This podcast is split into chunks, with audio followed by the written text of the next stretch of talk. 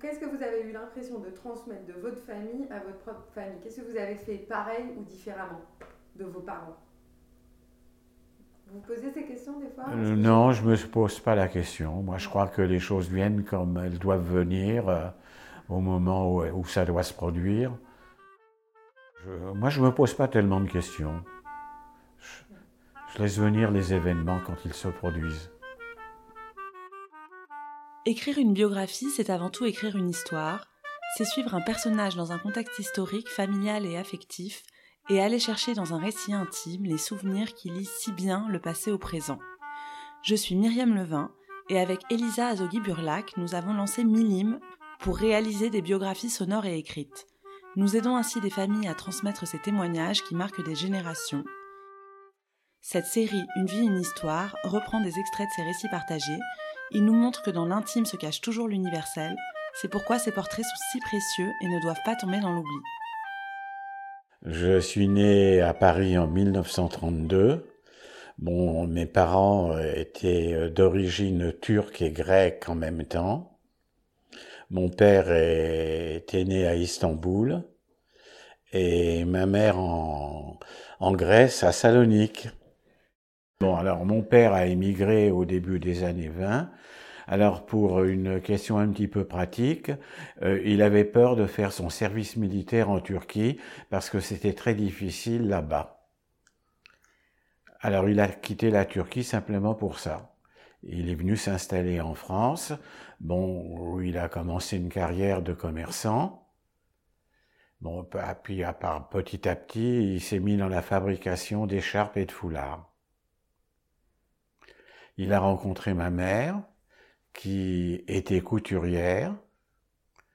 Voilà, ils se sont mariés euh, au début des années 30, et moi je suis né en 32. Euh, dans, ce temps-là, euh, on restait dans le milieu auquel on appartenait. Bon, les études n'étaient pas tellement importantes à l'époque pour les parents, et la seule solution pour arriver à s'en sortir, c'était de faire du commerce. Bon, euh, moi, je ils étaient d'une euh, très sympathiques, certainement. Enfin, ce, ce n'étaient pas des personnes très amusantes. Euh, ils ne plaisantaient pas beaucoup. Maintenant, c'était peut-être dû à la situation de l'époque. Je- J'ai le souvenir précis de l'arrivée des Allemands. À l'époque, euh, ils sont arrivés, je crois, en France en 1940. Et au moment de l'été, nous étions en vacances à la Baule. Et l'invasion allemande s'est faite à ce moment-là. Ce qui fait que j'ai vu arriver les Allemands alors que nous étions à la Baule. Et de ce fait, nous y sommes restés, nous ne sommes pas rentrés tout de suite à Paris. Et j'étais allé à l'époque dans une école religieuse catholique. Puis au bout de quelques mois, bon ben, nous sommes revenus à Paris où nous sommes restés jusqu'en 42, euh, période à l'époque nous avons pu réussir à aller en zone libre. Ben, les rafles n'ont pas commencé tout de suite, tout de suite. Mais l'antisémitisme, on le sentait parfaitement, euh, dans la mesure où il y avait des lois qui étaient contre les juifs. Euh, L'affaire de mon père a été prise par le gérant, qui l'a liquidé. En fait, on n'en parlait pas de façon précise, mais on partageait tous le même sentiment. Ben, le sentiment, c'est qu'il fallait euh, prendre des pré- précautions. Bon, alors, ceci dit, en même temps, nous avions conscience que nous avions des amis parmi les non-juifs. Euh, J'avais un, ami d'enfance avec lequel j'allais à l'école, et nous y allions bien sûr à pied tous les deux. Et à un moment, il a fallu porter l'étoile. Et il m'a dit, ah ben, je vais te prendre par le cou et je mettrai ma main sur l'étoile. Alors, à partir de 42, euh, nous sommes allés en zone libre les uns après les autres, parce que c'était difficile de partir tous en même temps. Nous avions la chance euh, d'avoir une tante qui, elle, était euh, catholique, française, euh, dont la famille était à Brive-la-Gaillarde en Corrèze. Enfin, ce qui a été extraordinaire, c'est que à Brive-la-Gaillarde, nous nous sommes tous retrouvés dans, euh, en fait, dans un- une petite auberge, une maison de famille, dans laquelle il y avait une majorité de juifs. Et alors je peux même vous donner un petit détail qui certainement nous, nous a sauvés tous. C'est que la propriétaire de cet hôtel était l'ami du commissaire de police de Brive. Et le commissaire de police, il y a eu deux ou trois rafles qui ont été faites, nous prévenait la veille. Et on, et on allait, alors, on allait se cacher parce qu'on était à la limite de Brive et d'une forêt on allait se cacher euh, jusqu'à ce que la rafle passe dans la forêt qui était à côté. Mais alors justement, à, 10-12 ans, on prend ça un peu comme un jeu, comme si on jouait aux gendarmes et aux voleurs. Euh, quand on est enfant, euh, je crois qu'on a une faculté d'adaptation qui est extraordinaire. Et on n'était pas surpris de ce qui nous arrivait. Bon, on avait conscience qu'il fallait se cacher, qu'il fallait se protéger, mais on ne le prenait pas avec tristesse. Ça paraît idiot, moi, mais j'ai de, bons souvenirs de cette période.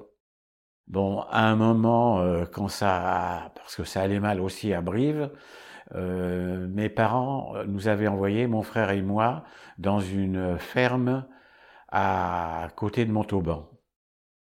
D'ailleurs, ça se passait bien, nous gardions les vaches. C'était euh, des gens très simples, c'était une ferme. Il n'y avait même pas de toilette, c'était dehors que ça se passait, derrière la ferme. Il n'y avait pas de téléphone, il n'y avait rien. Et au bout de ces deux, trois mois, la cousine qui nous y avait conduit euh, est revenue nous chercher pour revenir à Brive, et c'était juste euh, pratiquement un, un, ou deux mois avant la libération. Et eh ben après, nous sommes retournés à Paris. Bon, où la vie a repris son cours petit à petit. Hein. Ah ben on était content comme tout le monde hein, que ce soit terminé. On n'en discutait pas tellement. Je crois qu'on vivait les choses au jour le jour. Mes parents étaient, étaient bulgares. Ma mère était née à Sofia et mon père à Pazardjik, c'est une autre ville. Mais moi, euh, ça n'a pas du tout été la même chose que Jacques parce que mes parents n'ont jamais été déclarés comme juifs. Et eh ben parce que à l'époque, pour pas faire aussi un j'ai cru comprendre ça, hein, le service militaire en Bulgarie, mon père s'est fait déclarer iranien. je ne sais pas s'il l'a acheté, la nationalité iranienne. Il n'a pas fait de service. Donc, il était iranien. Alors, quand il y a eu la guerre, la déclaration, on n'était pas déclaré comme juif. Mais je suis quand même partie avec ma mère chez ma grand-mère à Marseille. Je crois qu'on est parti de 40 à fin 41, où j'ai même été à l'école maternelle à Marseille. Et après, avec ma mère, on est revenu en France, où on a passé la ligne de démarcation. Et ça, je m'en rappelle très très bien. Euh, avec le passeur, euh, comment il a, on passait à travers les bosquets, ça je m'en rappelle très bien. Donc on est revenu à Paris. On était au courant quand même quand il y avait des rafles et tout, on était quand même inquiets hein, si on nous dénonce ou quoi que ce soit. Non, non, on ne se cachait pas. Je me rappelle des bombardements, qu'on descendait à la cave, qu'il y avait tous les voisins de l'immeuble qui étaient à la cave. Ça, je m'en rappelle aussi bien.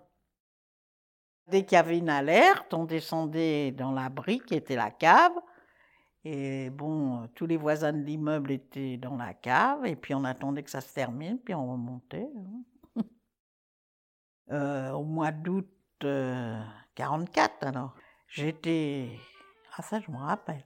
On était sur les Champs-Élysées, on a vu les chars euh, des Alliés qui descendaient les Champs-Élysées. Après, on est descendu sur la place de la Concorde. Et là, il y a eu euh, les miliciens qui ont attaqué et on a failli se faire tuer. Hein. Et eh ben, il y a eu une attaque de miliciens qui tapaient du haut de l'hôtel euh, Crillon, je crois. Ils étaient tout au-dessus. Alors tout s'est déroulé un peu normalement. Hein. J'avais une vie, euh, j'allais au lycée, c'était Faubourg Poissonnière. Bon, j'étais pas malheureuse, hein, moi. J'étais très gâtée par mes parents, surtout par mon père. Ma mère était un peu plus dure, mais c'était pas le bagne, hein, loin de là. Et après, j'ai eu une sœur, mais qui est née en 46, donc c'est après la libération. Donc j'ai été considérée en, jusqu'à 12 ans comme fille unique. Hein. Non, alors c'est vrai que à la fin de, mes études au lycée, bon, j'avais fait une demande de sursis pour, pouvoir euh, continuer des études, et la demande de sursis a été accordée pour cinq ans. Ce qui fait que je suis parti au service militaire euh, seulement en 1900, que je dise pas de bêtises, 57. Quand j'avais donc 25 euh, ben, ans. Alors quand, quand, je suis parti au service militaire, ben, ma fille était née déjà. J'ai été incorporé en février 57 et j'ai fait 28 mois. Bon, et j'ai passé euh, les... C'est les six derniers mois que j'ai passé en Algérie. Bah, quand il est parti en Algérie, oui, ça c'était pas. Tout le temps, il y avait des attentats, des. Pas bien sûr. Mais comme il vous l'a dit, lui, c'est pas, il n'a pas un mauvais souvenir. mais il n'avait pas un mauvais souvenir, mais il a passé des mauvais moments quand même. Hein. Quand même, hein, il y avait là. Il a vu certaines choses euh, qu'il raconte pas. Hein. Je ne vais pas vous raconter des choses affreuses qui se sont passées en Algérie. Bah oui, j'étais le voir. Dans une caravelle, hein, qui partait du Bourget. Je suis restée une, petite semaine à peine. C'est là que j'ai vu le colonel, que j'ai été voir le colonel. Et que je lui ai demandé euh, comment on fait pour rapatrier mon mari. Carrément. Et c'est là qu'il m'a dit, vous envoyez un télégramme. Ah, j'ai dit, moi, je ne peux pas dire que mon père ou ma mère est morte. Hein. Dès que je suis rentrée, euh, enfin, quelques jours après, j'ai envoyé le télégramme et puis ils l'ont rapatrié. Et il a terminé son service. C'était pas fini, hein, le service. À Paris. On a, bon, on a une vie de retraité euh, assez agréable. Hein. Et puis bon, euh, on a des amis, on, joue au bridge, euh, on jouait au golf, on ne joue plus tellement. Bon, mais. Vous êtes en forme, hein? Bah ouais. En forme, hein? Ah bah j'étais pas le mois dernier. Hein. mais autrement, bon, on n'a pas à se plaindre. Hein. Euh, vous avez un regret? Un regret Oh non, moi j'ai pas de regret.